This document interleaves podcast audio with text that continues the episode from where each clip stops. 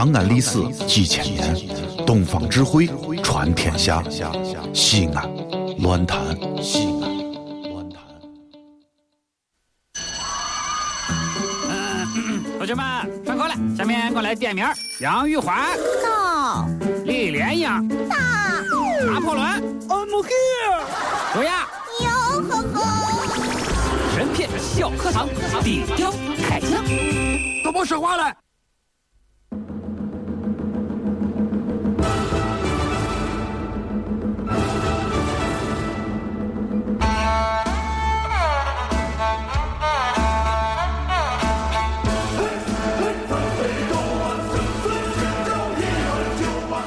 到神片小课堂，今天我们来说说《水浒传》第十四回。忍无可忍，无需再忍。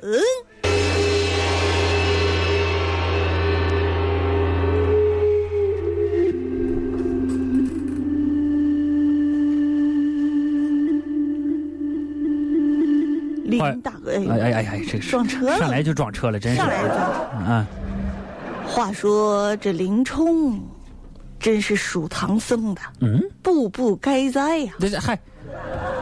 还九九八十一难呢。啊！林冲虽然像卓雅一样属唐僧，哎呦，不是，他有唐僧的属相，但是没有唐僧的命啊！唐僧好歹还有猴子、猪和一个傻乎乎的沙和尚的陪伴。请说他还有一匹马，啊啊！对对对，对不对？哎，这个林冲啊，嗯。话说这一天来到了沧州老营，嗯，对不对？牢营里头有一个差人，当时就过来问道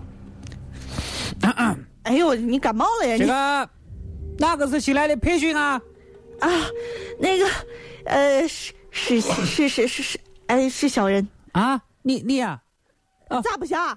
就哎哎呦，你还狠起来了，真是！八十万啊，交头，哎，八十万交头，我还一百六十万呢，真。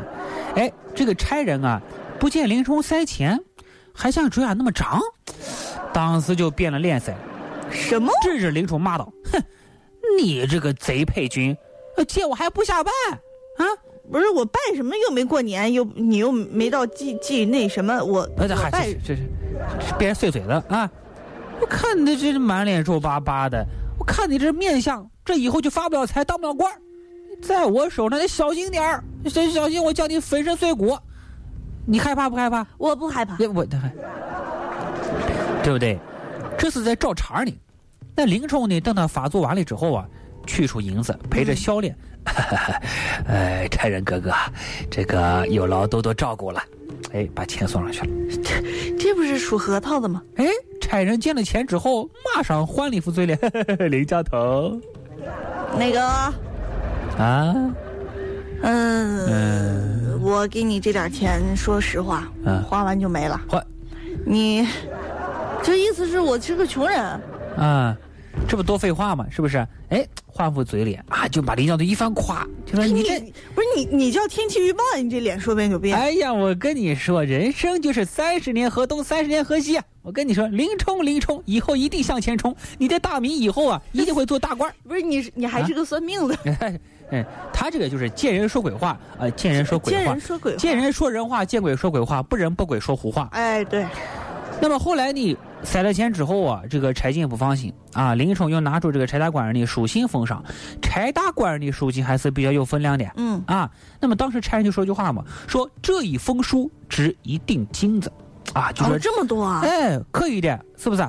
这封书信啊，不仅是免了林冲一百杀威棒，还给他安排了一个比较省力气的好差事，嗯，就是整天只负责烧香扫地，啊，就比较轻松啊，而且没人管他。就这样呢，悠哉悠哉过了四五十天，好像是相安无事了。但是，这个时候事情发生了转机。只见陆谦和富安这两个人也来到了沧州老营。哎，这不是林冲旧时的小伙伴？那虽然是旧时小伙伴，但现在已经变成了高俅的小伙伴了。他俩过来是要追杀林冲，他们是一个足球队的呀。他们俩找到那两个当差的，双方是一拍即合，打了一顿麻将。我也就这样想的。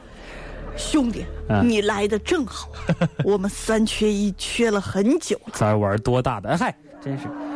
哎，他们决定杀完林冲再打麻将。哎，这个陆打谦，多大的？哎呀，这这是陆谦当时啊，就给押送林冲的这个洞穴两个工人十两金子杀了林冲，再加十两金子，共计二十两金子。此时的林冲在干嘛呢？呃，此时林冲在烧香扫地呀，对不对？哎那这个时候，陆谦给这两个当差的钱啊，绝不会比这两个工人的二十两金子还少。嗯，这个价钱啊，应该说超过了柴大官人这一锭金子的赎金了，而且还有更大的诱惑，就说你俩这个事干好了，保你二位做大官儿，升官发财呀。对不对？那有什么事儿还能比这个更有诱惑的呢？两位差人心里一掂量，哎呀，心里个小一小算盘一一这个一想，哎，他们好像更划算些啊，以迅雷不及掩耳盗铃之势对不对？来想了这事儿。于是设下一条毒计，让林冲去守草料场，然后一把火烧了草料场，欲置林冲于死地。那这在电视剧里面看，明显是成功了嘛？对，有人说，哎，不行啊，万一林冲这个逃了性命咋办呢？没关系啊，就算烧不死他，我们就把烧草料场这个事儿赖在他身上，他还是死罪呀。所以这个计谋啊是非常毒辣的。于是他们又再一次的一拍即合。是的，他们以为奸计得逞，于是提前庆功了。于是提前去打了麻将，呃，还是是，打一亿飘两亿，合着他们是牌友啊，这是，哎 来这不就是为了打麻将吗？哎，但是林冲啊，确实这个命大，当天下了一场大雪，让他逃过一死啊。后来呢，又巧遇几个仇人，哎呀，林冲看到仇人是分外眼红啊。冤家路窄，我呀呀呀呀呀呀！我要以迅雷不及盗铃之势，然后上去。这个大英雄话太多了啊，他就他就说了五个字：泼贼哪里去？然后呢，自己跑了，那还还自己跑了呀，真是。拿一条枪，一把尖刀，将三个人啊，咔嚓咔嚓全部干掉了。变成了骨肉相连。这一节啊，是快意恩仇的情感宣泄，嗯是林冲第一次反抗啊。那么这个有人可能会想嘞，这个林冲反抗的动机究竟是啥呢？这还用问吗？这三个人杀林冲，林冲当然反抗了。但是各位，我们要想个问题：董超、薛霸两个人当时也要害林冲，要不是鲁智深相救，就被他俩害了。那林冲当时为什么要放过他们俩呢？因为当时没想明白呗，但当时那人都都都都是变的嘛啊！是不是啊？不仅如此，鲁智深几次要杀掉这两个当差的，还都被林冲劝住了。嗯，各位，林冲的仇人是高太尉，董超、薛霸只不过是帮凶，林冲分得很清楚啊。就因为这句话呢，大家都说林冲是善良的。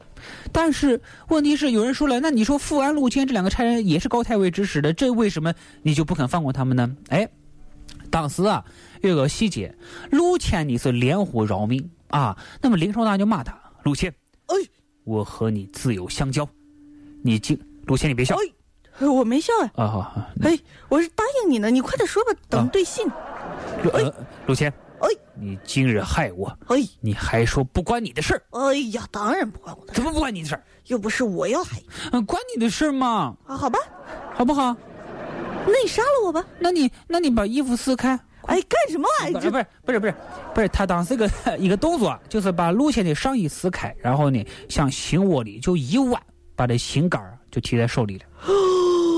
鲁鲁谦缺心眼儿啊！鲁谦，你不能怪我，我以前把你当心肝儿，现在只能杀了你的心肝儿，对不对？所以呢，这林冲啊，确实是发狠了啊。那么有可这个问题还在那，这两次差异在哪里？为啥前头他就不报仇，这次回就报仇呢？嗯，难道说这几个是坏人，而前面的董超、薛霸就不坏吗？不对，很显然，咱用简单的好人坏人的标准啊是说不清楚的。真正的杀人动机是源于林冲内心深处的绝望。为啥呢？第一次他那个没有杀死林冲，是因为林冲心里面啊还有些盼头，他觉得自己安心坐牢，以后还有机会回去当教头。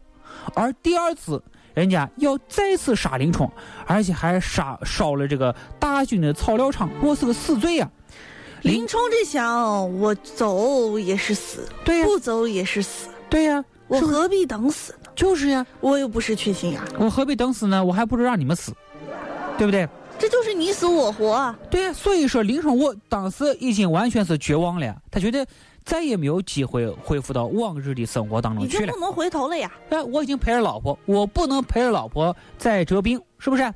所以呢，这个林冲啊，把害他的三个人全部杀死了啊。也就是说，第一次不杀是因为还有公民的盼头，第二次杀是因为断绝了公民的盼头无。路可走了！哎，这和林冲本身是否善良关系不大嗯啊？究竟是不是这样呢？我们可以通过林冲杀人之后醉酒题的一首诗，可以看出林冲内心真实的写照。这首诗是这么念的：“仗义是林冲，为人最朴忠。”哎，这句呢是说林冲对高太尉高俅最仗义、最朴忠。江湖驰欲望，巾帼显英雄。这句话呢是林冲在张。这林冲走到哪儿我都是 hero，哎，对对，黑 hero 对我是内裤外穿的 superman。啊，还这这是这第三句，身世悲浮梗，功名泪转蓬，这什么意思啊？这句子关键、啊，一语道破林冲的杀人动机，就是说我悲惨的身世啊是漂流不定的，就像浮梗一样。反正我现在也这样，我从此变成了一个杀人犯。对呀，我的期待的功名就像蓬草一样被连根拔起，再也没有指望了。变成了泡影啊！这一辈子算是完了我啊，完了呀！对不对？我算了，我上山当流氓去吧。哎，对，你是说的非常对啊，他就准备上梁山了，所以最后一句他写的是“他年若得志，威震泰山东”啊。所以我们明天就要说说《水浒传》第十五回。逼上梁山。好了，那今天的审美茶也就这样了，祝各位全天愉快，咱们明天见吧。再见。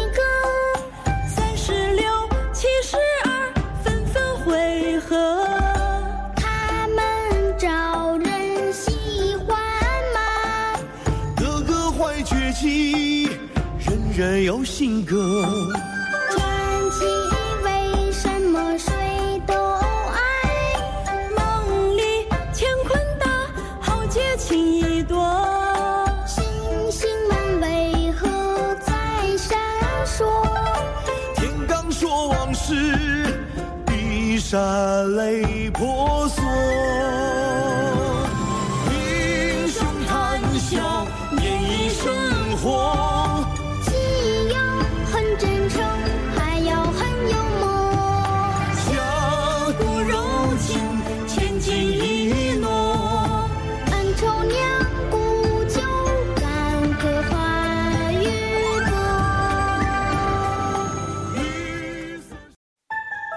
界只有一个说陕西话的电台，就是西安论坛。